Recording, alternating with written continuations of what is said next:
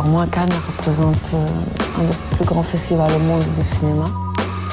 Monsieur Dave, comment vous connaissez mon nom? J'ai vu le début du film. C'est un scandale Un scandale Nous déclarons au le 70e Festival de Cannes. Salut à tous, c'est David Honora et c'est le quatrième euh, épisode de Séance Radio spécial Cannes avec nos ciné. Retrouvez-nous ici toute la quinzaine sur séanceradio.com et le réseau Binge Audio. Et euh, bah, aujourd'hui, euh, je suis avec deux habitués du, podcast MDR. pourquoi, le podcast MDR Parce qu'on on va parler comédie. on, va on va parler euh, du film euh, de Michel Azanavicius euh, sur Jean-Luc Godard et puis ensuite dans notre grand génie du rire, Michael Haneke. et donc j'ai avec moi Daniel Andreev.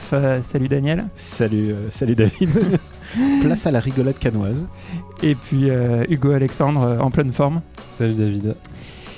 Euh, bon, eh ben, on va commencer donc par le, par le film de Michel Azanavicius euh, qui euh, s'appelle Le Redoutable et qui raconte un épisode de la, vie, de la vie pardon, du, du réalisateur, du cinéaste Jean-Luc Godard qui est ici interprété par Louis Garrel et on le retrouve dans, dans les années qui entourent mai 68 et l'histoire est adaptée du livre Une année studieuse d'Anne Wiazensky, l'actrice qui était sa compagne à l'époque et qui est, qui est jouée ici par Stacy Martin. Euh, euh, et, du coup, euh, Michel Azanavicius traite le sujet avec un petit peu de fantaisie et à la manière d'un pastiche qui peut presque rappeler OSS 117. Qu'est-ce que tu en as pensé, Hugo? Moi, bah, je vais le dire tout de suite, j'ai détesté de ce film. Ah, quand même. ouais. pour tous les aspects de ce film, je déteste l'aspect biopic à l'identique, c'est-à-dire tu prends Louis Garrel qui déjà ressemble pas du tout à Jean-Luc Godard, mais tu vas quand même chercher à le faire ressembler à Jean-Luc Godard, donc euh, en, lui faisant une espèce de tonsure, et puis il prend son accent, son chuintement, il, chante. Il s'est fait greffer un petit, un petit cheveu sur la langue. Et puis il chante toutes les lettres de l'alphabet, quoi. Euh, et euh, moi je préfère les biopics qui sont des biopics un peu comme, comme Maestro par exemple, qui avait, enfin qui n'était pas vraiment un biopic, mais qui évoquait Eric Romer. Et c'était euh, Michael, Lonsdale qui jouait Eric Romer et ils avaient fait aucun effort pour qu'il ressemble à Eric Romer. Et en fait, du coup, euh, moi, dans Le Redoutable, j'ai pensé euh, pendant tout le film à Louis Garrel faisant une prestation et je suis jamais rentré dans le personnage de, Jean-Luc Godard. Et il y a l'autre aspect qui est l'aspect pastiche. Et je vois pas du tout l'utilité de parler de Jean-Luc Godard en faisant du Jean-Luc Godard. En fait, je, je comprends pas du tout ce, point de vue-là. Et ça m'a rappelé un autre film de, de, la compétition cette année, euh, euh, Wonderstruck, où à un moment, euh, on parle d'un personnage des années 20 et le film, c'est tourné en muet, en fait. Et en fait, pareil, dans ce film-là, ça avait aucune utilité. Je, je, comprenais pas c'est ce genre de truc qui me, qui me sort du film parce que je sens le cinéaste derrière qui a envie de faire son petit hommage au cinéma, un peu comme, comme Yann Moix avec Cinéman, quoi. C'est, qui ah fait, qui fait n'importe quoi. On en est carrément là. Et moi, Tout de suite, les références. ça a été aussi désagréable pour moi que, que, que Cinéman, quoi. Euh, Daniel. Bah écoute, euh, c'est vrai que tu as complètement raison, c'est un pastiche et c'est un pastiche qui ne peut fonctionner euh, que si formellement euh, bah, Zanavicius, il a utilisé des styles euh, propres à Godard. Il y a des slogans qui sont insérés tout le temps au cours du film. Euh, il y a le sous-titrage qui a été le sous-titrage décalé, qui est aussi un système de narration. Il y a des, si je me souviens bien, il y a énormément de plans sur l'actrice complètement dévêtue qui c'est des références tout ça à Godard. Et donc je me suis posé quelle est l'accessibilité de ce film et en fait, je pense qu'il faut, euh, faut connaître un tout petit peu Godard, euh, mais euh, sans être un, un, véritable otaku, sans être un maniaque de Godard pour, le, pour essayer d'y trouver un quelconque intérêt. Et en fait, le problème, c'est que, comme tu disais un peu Hugo, c'est que c'est quand même anecdotique le sujet. C'est ça le paradoxe, c'est que c'est un passage hyper intéressant de sa vie. C'est le passage où il est un génie, il est reconnu comme un génie. Tout, tout le monde l'interpelle pour le dire Ah putain, le mépris c'était mortel. C'est quoi que vous refaites des films comme ça Et lui, il en a ras-le-bol. Il en a ras-le-bol d'être une icône. Donc c'est sa crise de la quarantaine. Et, euh, et c'est à la fois passionnant et c'est traité de manière assez désinvolte. Et, euh, tu disais, euh, pour, pour, par- pour parler de l'acteur, de Garel, le, paradoxe, c'est que je trouve qu'il retranscrit vraiment bien, et je pense que c'est l'acteur rêvé pour retranscrire l'aspect narcissique et imbuvable de, de Godard, en fait. Puisque je pense que vraiment, il y a une espèce de, de, de match-up vraiment. Ouais, mais du coup, ils auraient pu faire un, un film sur un cinéaste euh, narcissique sans forcément citer Godard et, et faire des références euh, si appuyées. Et, euh, et ça aurait beaucoup mieux marché, je pense. Et là, en fait, il faut dire que c'est une adaptation d'un d'un livre de Anne Wiazemski, donc qui a été la compagne de Godard dans, dans les questions dans le film. Et en fait, ça fait un peu euh, une espèce de compilation d'anecdotes, en fait. Et moi, je trouve que ça manque beaucoup de, de liant, ce film. Je trouve qu'il n'y a, pas vraiment de, de narration et, le boulot d'adaptation a, a pas, a pas été fait, moi, ce- selon Bah, moi. moi, moi, je trouve que c'est un film qui a le problème d'avoir le cul entre deux chaises, voire entre trois ou quatre chaises, Euh, notamment parce que, euh, en fait, je, je- je vois bien Michel Hazanavicius lui-même euh, se, euh, se reconnaître dans Godard à ce moment-là de sa vie, et notamment euh, toutes les séquences où on voit des, des- des gens relous venir vers lui en disant quand est-ce que vous allez refaire des films comme ça, des films marrants? Faites-nous OSS. Ou ouais voilà et, et- et- et ce passage de vouloir aller vers un cinéma plus sérieux plus politique c'est vraiment quelque chose bah, auquel doit s'identifier Michel Hazanavicius qui bah, on le rappelle euh, un mec qui, qui a fait le, le film culte euh, La classe américaine et donc qui a toute une troupe de fans euh, là-dessus puis euh, les OSS 117 euh, qui, euh, qui ont fait son succès puis Vie artiste qui, a, qui, euh, a été un peu un film à mon avis bascule puisque en, en recevant l'Oscar il, il a Qui, sans qui doute avait un petit à- côté parodique quand même. hein, qui, euh. était déjà, qui était déjà aussi dans le pastiche et dans le côté méta, et, euh, etc. Mais en tout cas, à, à partir de là, je pense que Michel Zanavicius a, a- a dû vouloir euh, commencer à se prendre un petit peu plus au sérieux. Euh, il a aussi, euh, bah, comme le personnage de Godard dans le film, un peu vieilli, il a eu des enfants, euh, et son, dernier film avant Le Redoutable, qui était déjà à Cannes, s'appelait The Search, et c'était un film a priori sérieux, même si on pouvait encore y trouver des éléments de pastiche, mais c'était un film plutôt sérieux, enfin plutôt très sérieux, voire plombant, sur la guerre de Tchétchénie. Donc, je veux dire, là, il y avait- déjà eu un, moment de virage. Et en fait, moi, ce qui, me gêne, c'est que à la fois, euh, il essaye d'aller vers quelque chose de plus sérieux, et euh, en même temps, euh, il peut pas s'empêcher euh, de, de- de garder un peu ce côté comique qui est hors surface avec euh, des running gags, c'est-à-dire euh, par exemple il passe les son temps qui se cassent. à casser ses lunettes euh, ou des, des, des, des petits côtés un peu méta. Par exemple, il y a- il y, a une scène où, il- où, où les deux personnages sont au cinéma et regardent Jeanne d'Arc de Dreyer et, et leur, leur conversation au bout d'un moment se superpose au, au plan du film et, et re- recrée un doublage justement un peu comme dans la classe américaine. Et en fait, euh, ce, qui, me gêne, c'est que du coup, l'hommage euh, que, que rend Azanavicius euh, à Godard va dans le même sens que ce qui reproche en fait euh, aux, gens qui harcèlent Godard avec, euh, avec ses films des, débuts. C'est-à-dire que euh, effectivement, tout le côté pastiche et toute l'esthétique de Jean-Luc Godard qui est utilisée dans le film, c'est l'esthétique de ses premiers films. C'est l'esthétique de Une femme est une femme, de Pierrot le Fou, du mépris, d'une femme mariée et, de, et, des- éléments de mise en scène qui sont détournés pour finalement pas tellement servir le propos, mais euh, en tout cas euh, C'est donner, des, donner c'est un emballage. C'est des clins d'œil. C'est Ouais. du et euh, il faut le dire, la salle riait parce qu'en plus il y avait des blagues sur Cannes.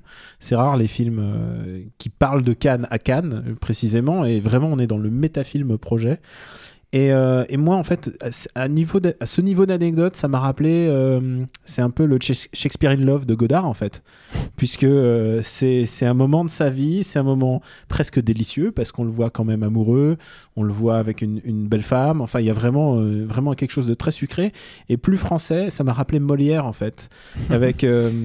Euh, Oui, qui, avec qui est une manière de faire un best-of en fait. Voilà, et, c'est ça qui est un peu bizarre, c'est que quand tu entends les, les paroles du film, tu, tu peux les reconnaître, tu peux les replacer dans, dans son œuvre et dans ce qu'il va devenir en fait. Et à chaque fois, c'est des espèces de clins d'œil envoyés au, au public, du genre ah, vous connaissez ça, il y a un petit truc qui te rappelle Godard, et bah tu le retrouves un peu dans le film. On- Du coup, ça donne un petit côté là, patchwork en fait, un peu. Le, le- le ouais. vrai- le vrai problème d'Azanavicius, c'est que, enfin, je, pense que c'est euh, c'est un, comique en fait, Azanavicius. J'ai l'impression qu'il a, il a pas envie ou plus envie de faire des comédies, mais il peut pas s'empêcher de faire des comédies. Il dit lui-même, il a dit lui-même en conférence de presse que s'il voulait adapter ce livre, c'est parce qu'il l'a trouvé euh, marrant. Je cite texto le, mot qu'il a utilisé. Et en fait.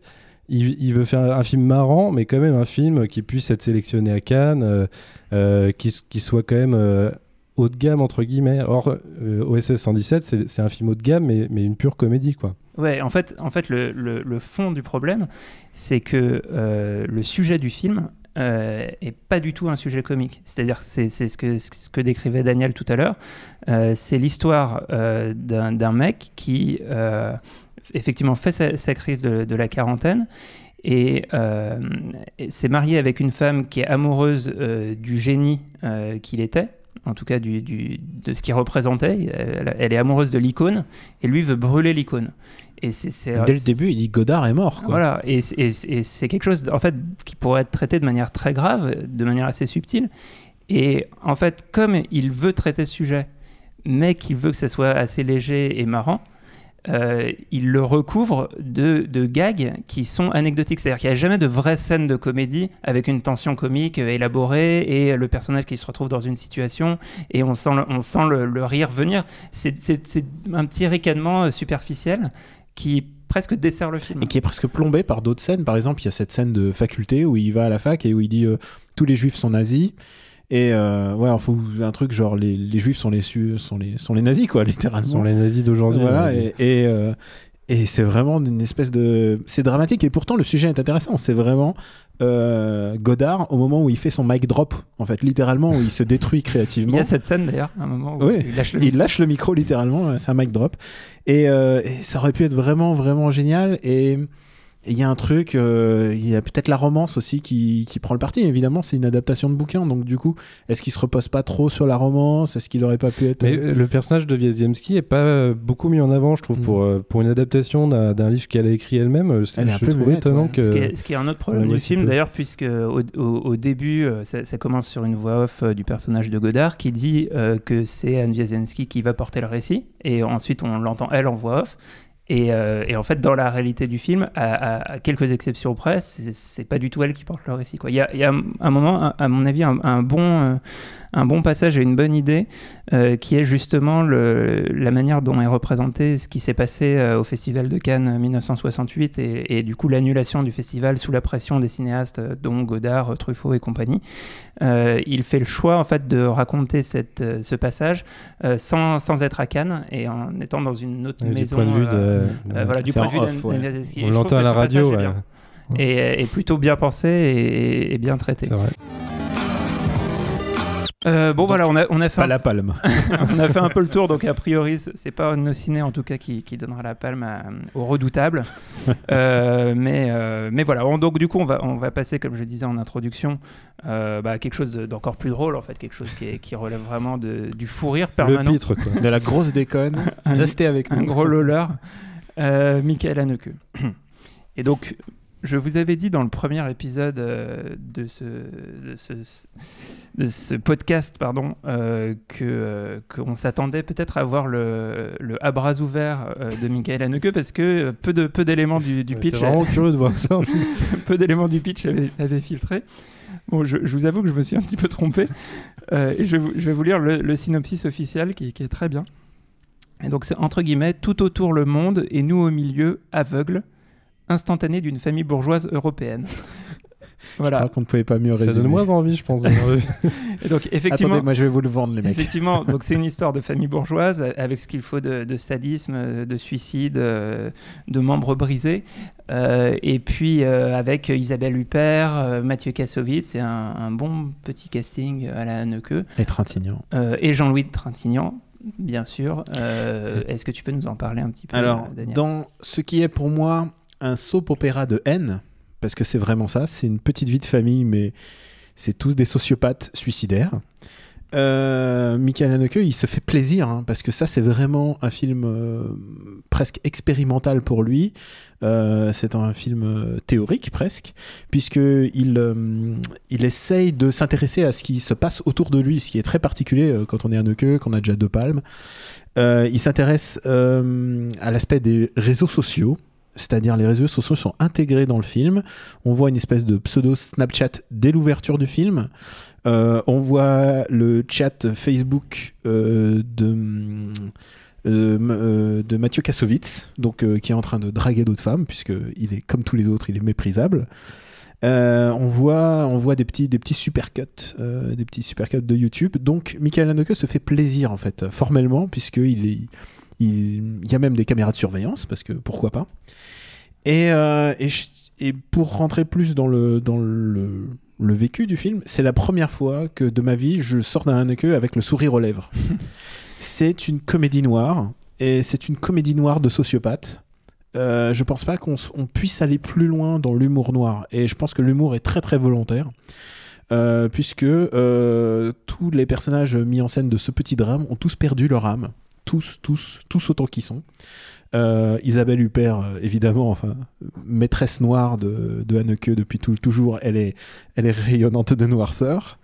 Trintignant est, euh, est glauquissime. Et glo- genre, on peut pas aller plus loin. Euh, Kassovitz, c'est presque le seul qui rachète un petit peu parce qu'il a un moment, un petit rayonnement. On sent qu'il a un peu d'amour pour sa fille qui est au bord du suicide. Euh, Il y a des personnages qui il y a des personnages qui meurent littéralement en dehors du récit, puisque c'est ça qui est aussi un- un- très intéressant de la part d'Anneke, c'est qu'il fait des, des jump cuts, il fait du... Tout d'un coup, on- le- le- l'histoire se déplace dans le temps et il faut recoller les morceaux pour se dire, ah merde, qu'est-ce qui, qui est mort entre-temps entre ces deux scènes? Il y a des ellipses euh, assez violentes. c'est euh, très très violent parce que ça repose parfois sur la mort de certains personnages plutôt importants pour ces, pour ces gens-là. Alors évidemment, euh, c'est un, c'est un drame bourgeois. euh, c'est un bourgeois. C'est vraiment de l'horreur sociale, euh, évidemment, dans tout ce qu'on peut imaginer, dans toute sa métaphore, c'est-à-dire euh, les monstres c'est nous. C'est Get Out mais avec des blancs. Et et, ouais, ils sont tous infects. Et, alors c'est vrai que moi je suis pas c'est ça passe ou ça casse. Et c'est vrai que pour moi, il est un peu moraliste. c'est un moraliste de salon, quand même, souvent, dans, dans, ses, dans ses films. Je pense au Ruban Blanc. Et là, euh, et là j'avais très très peur. J'avais peur du, du des, réseaux sociaux. Enfin, un truc. Je, pensais, je pensais vraiment à quelque chose d'horrible. Et, euh, et j'y ai pris plaisir. Et je pense a les- le meilleur plan de toute la carrière d'Anneke se trouve à la fin. Et, euh, et on va pas vous spoiler le film, même si tout Cannes bruisse de, de ça, mais euh, c'est un. Ce film est un peu le teaser de ce qu'on peut appeler le Haneke euh, univers partagé avec les autres films, puisque euh, il recoupe un de ses, un de ses autres canons, un de ses autres, une de ses autres palmes. Je sens qu'Hugo a kiffé Alors, aussi. Hugo, est-ce que, toi aussi tu irais jusqu'à parler de comédie euh, pour Happy End Parce qu'on n'a Euh, pas dit le titre qui. euh, Oui, donc même, même le titre est joyeux. Ouais, souvent, euh, un, ti- un titre joyeux ou positif est, est pas, est pas un, gage de, de joie dans, dans, dans les films euh, d'Anneke. Je passe notamment à Amour, qui, est, qui était bon. C'est l'amour, c'est bien, mais bon, ça, ça a des aspects parfois un peu difficiles. un peu étouffant, si tu Euh, A- Amour qui, euh, pour rappeler, euh, était euh, racontait l'histoire euh, d'un couple d'octogénaires euh, dont la femme euh, meurt à petit feu euh, euh, jusqu'à ce que son mari décide de l'étouffer. En fait. D'où le mot étouffant. Donc c'est euh, effectivement quand on voit les autres films d'Anneke, on se dit que celui-là est son moins sinistre. Et effectivement, il y a des personnages euh, qui meurent, qui euh, qui ont des petits problèmes physiques, etc. Mais c'est pas forcément, c'est pas les personnages qu'on qu'on voit. Euh, c'est pas les personnages principaux du film en fait. Et c'est peut-être pour ça qu'on qu'on a l'impression que c'est une comédie. C'est qu'en fait finalement tout se passe dans, dans, la, dans la tête de ces personnages et il n'y a pas de a pas de torture de, de- de trucs dégueux comme il peut y avoir dans d'autres films de, de Haneke. En revanche, euh, moi, j'ai pas, euh, pas beaucoup ri, j'ai presque, enfin, j'ai pas ri du tout euh, devant ce film. C'est plus, enfin, on rit plus en imaginant Haneke écrire son petit scénario avec des, personnages très très méchants, comme ce, Jean-Louis Trintignant en, en papy suicidaire là, qui, qui, qui sort tout le temps des, des, des punchlines sinistres à ses petits enfants et tout. Et euh, C'est littéralement c'est Isabelle Huppert transmutée en Jean-Louis Jean-Louis Trintignant. Ouais, et d'ailleurs, je trouve que Isabelle Huppert est plutôt euh, soft dans ce film. euh, C'est presque elle la gentille. Ouais, c'est une- elle, elle est. euh, bah, un peu comme dans Amour d'ailleurs, où elle, j'allais dire, ouais. elle- elle avait un rôle. Bah, euh, c'est un peu presque son même rôle, hein, sans, sans vouloir. Ouais, on est très, on est très très loin de, de la pianiste en tout cas. Et euh, non, moi ce que j'ai aimé dans le film, c'est vraiment effectivement le, le, euh, la contemporanéité de sa mise en scène, le côté effectivement euh, parler des réseaux sociaux, mais sans, sans en faire une critique. En fait, les, les réseaux sociaux, Internet, c'est juste un, moyen de raconter l'histoire dans le film. Et il y a aussi des trouvailles de mise en scène en dehors de ça. Euh, par exemple, je pense à une scène où euh, il y a un personnage qui, qui est en train de, de, de, déambuler dans une fête et on entend les bribes des conversations des gens autour. Et c'est euh, un truc qui est, assez intéressant formellement. Après, moi, le problème que j'ai avec ce film, c'est que euh, pendant tout le film, je me demande euh, où est-ce qu'il veut en venir, en fait, qu'est-ce que ça veut dire?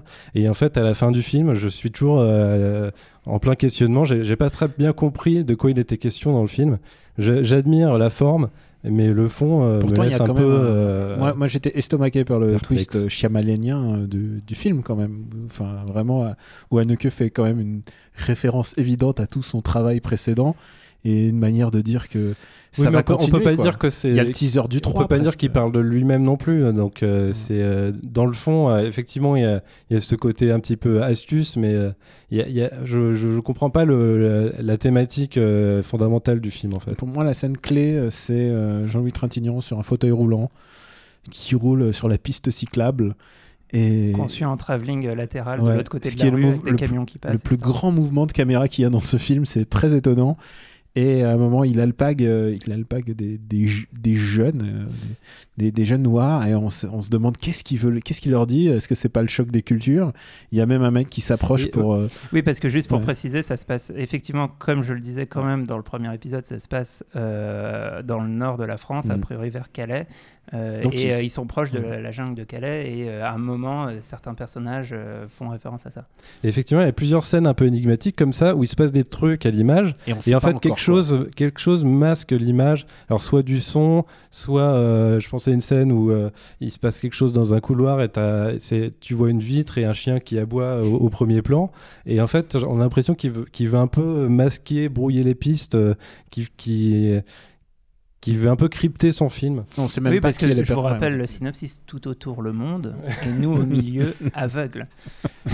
Donc ouais, bah, moi, moi je- je- je- j'ai reçu ce film euh, comme un film de Michael Haneke. Je suis totalement imperméable euh, à, à tout ce qui peut ressembler à de l'émotion en venant de ces films. Donc du coup, pour moi, Amour, c'est un film que que j'ai pas trop aimé finalement dans, dans, dans sa filmo parce que ceux chez qui le film a marché, euh, ça leur a procuré une émotion extraordinaire. et Ils se, ils sont vus mourir, ils ont vu leurs parents mourir, je sais pas. Euh, je, je, je- Ah, Pour moi, c'est ça. hein. Je- voilà, genre, tu, te, te- tu te transportes complètement. pour moi, il a une manière de mettre en scène et de filmer qui, euh, qui annule le- le- la possibilité d'une émotion. Donc, je, je regarde ces films, en fait, en voilà, les, séquences passent, et puis moi, je, note. Ok. et, je, passe à la suivante. Et du coup, c'est un cinéma extrêmement théorique. Pour, moi, dans, sa filmographie, le, film que je trouve le plus proche, euh, c'est euh, euh, Caché. qui était un film avec Daniel Auteuil extrêmement conceptuel et qui avait déjà des systèmes avec, avec des, plans de caméra très fixes où on prenait un petit peu de temps à se demander qu'est-ce qu'on était en train de regarder. Et c'est un film euh, qui, à mon sens, euh, parle euh, de, en fait, du déni et du, du- fait que euh, ce qu'on refuse de voir et les stratagèmes qu'on met en place pour ne pas avoir à les voir. Et un de, un de ces stratagèmes, c'est un stratagème culturel un peu généralisé et de plus en plus généralisé avec les smartphones, avec Internet, etc. C'est le fait de, de, de mettre un écran entre nous et la réalité. Et, euh, et pour moi, le film raconte ça. C'est-à-dire que à partir du moment euh, où on filme quelque chose, ou qu'on le regarde euh, dans un, téléphone portable, on, annule la réalité en le faisant passer dans, la représentation. Et, euh, euh, du coup, ça, se rapporte à la fois bah, à cette notion-là de, filmer, mais aussi à, ce- qu'on ne veut pas voir. Et typiquement, cette, famille bourgeoise qui, vit à quelques pas de la misère, de la souffrance de migrants et qui met en place tout ce qu'il faut pour, pour ne pas avoir à le voir. Euh, donc c'est un film que je trouve euh, assez riche, assez intéressant. Euh, bien foutu dans la forme parce que ce que, ce que tu disais Daniel les, les, les morceaux de Snapchat de, de YouTube et tout c'est t'as pas l'impression que c'est un vieux con qui, qui porte un regard là-dessus et, même le, texte moyen. Enfin, tous les, tous les textes qui s'affichent à l'écran sont, sont bien foutus, notamment l'auteur euh, de, de- des textes pseudo-sadomaso euh, que Mathieu Kassovitz échange avec sa, sa compagne d'internet. euh, Bon, c'est lui ça. c'est- du grand, c'est du grand du, du. Ah, mais il y a une maîtrise de la langue en tout cas qui est, qui est, qui est absolument parfaite. Une langue vraiment très crue. euh, Enfin, c'est à base de. Euh, je rêve de, je rêve de t'enculer euh, nuit et jour, euh, de te remplir. Mais c'est très lyrique en plus. C'est Oui, c'est à la fois, euh, ça parle de foutre et de, de, sodomie. À la Il y a- fois. Il y a un rythme, une métrique, c'est- de la poésie. Une pensée pour, pour la fille de Kassovitz qui va tomber sur ces messages. Et oui, dans le film. Oui. Tu parles de dans la fiction. Oui, bien sûr, bien sûr. Euh, et, donc, et donc voilà. Donc bah, là, on a parlé de deux films un peu longuement, euh, mais on va quand même pouvoir euh, juste faire un, truc, petit tour. Est-ce que tu penses que ça aura la, la palme? Euh, je, je pense pas parce que euh, justement c'est par rapport à ces deux films hein. c'est moins ample c'est plus théorique c'est on est on est plus euh, sur le sur, c'est- Sur c'est de la sec. recherche. on est on est direct à, à l'os là du, du- du cinéma d'Anneke et je pense que le, le jury euh, qui en plus à mon avis Almodovar a, comme tu le disais euh, a pas trop envie de filer une troisième palme à Anneke alors qu'il en a toujours pas eu euh, je pense qu'il y y a suffisamment de bonnes raisons pour pas lui donner la palme mais en Mais- revanche un prix c'est pas pas mais du tout même, si, mais même si tu, détestes. Haneke, je pense qu'il y a le, le plan le plus drôle de toute sa carrière dans ce film.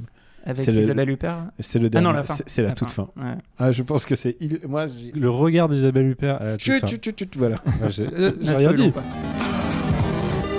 Mais, mais, mais de avant, de, avant de nous quitter, quand même, on va faire un petit tour euh, de ce qu'on a vu d'autre.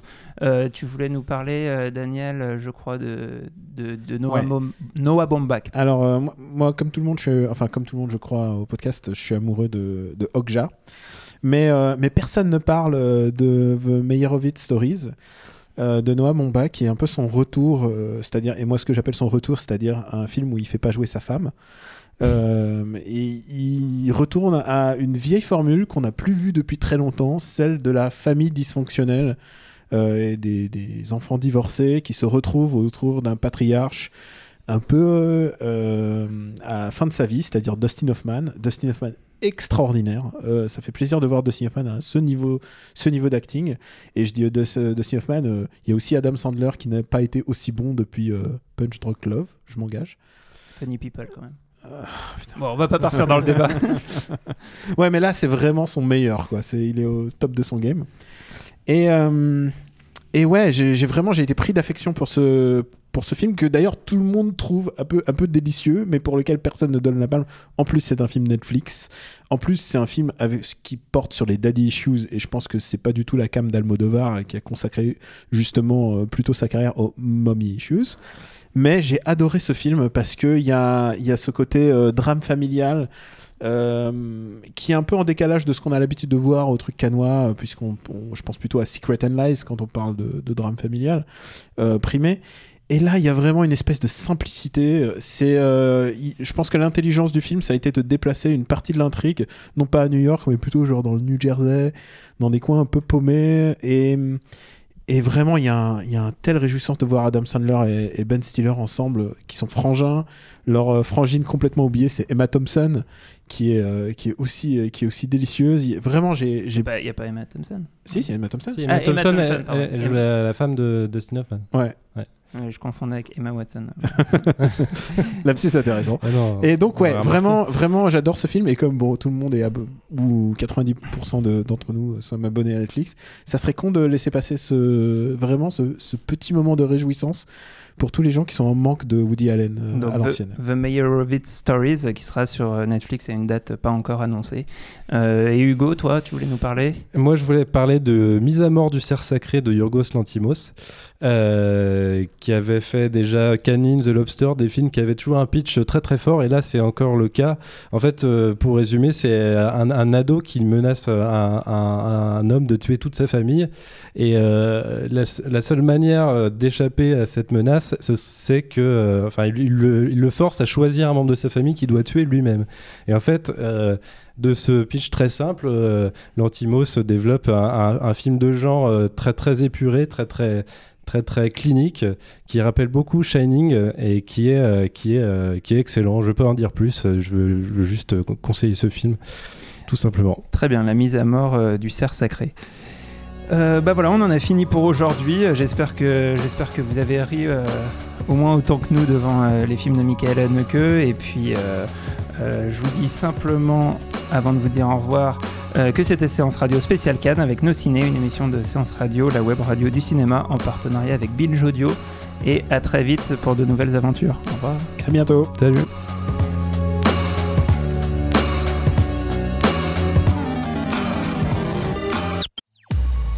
Salut à tous, c'est César Monterol. Vous en avez marre, lors d'un apéritif dînatoire, de ne pas avoir d'anecdotes croustillantes à partager autour d'une bonne saucisse cocktail? Eh bien, vous avez de la chance. Si vous vous demandiez ce qu'est un Deus Ex Machina, ou même pourquoi on mange du popcorn au cinéma, eh bien, toutes les réponses à ces questions, c'est dans le pavé dans la toile de Séance Radio, disponible en podcast sur iTunes, SoundCloud et toute autre appli dédiée. Elle est pas belle la vie?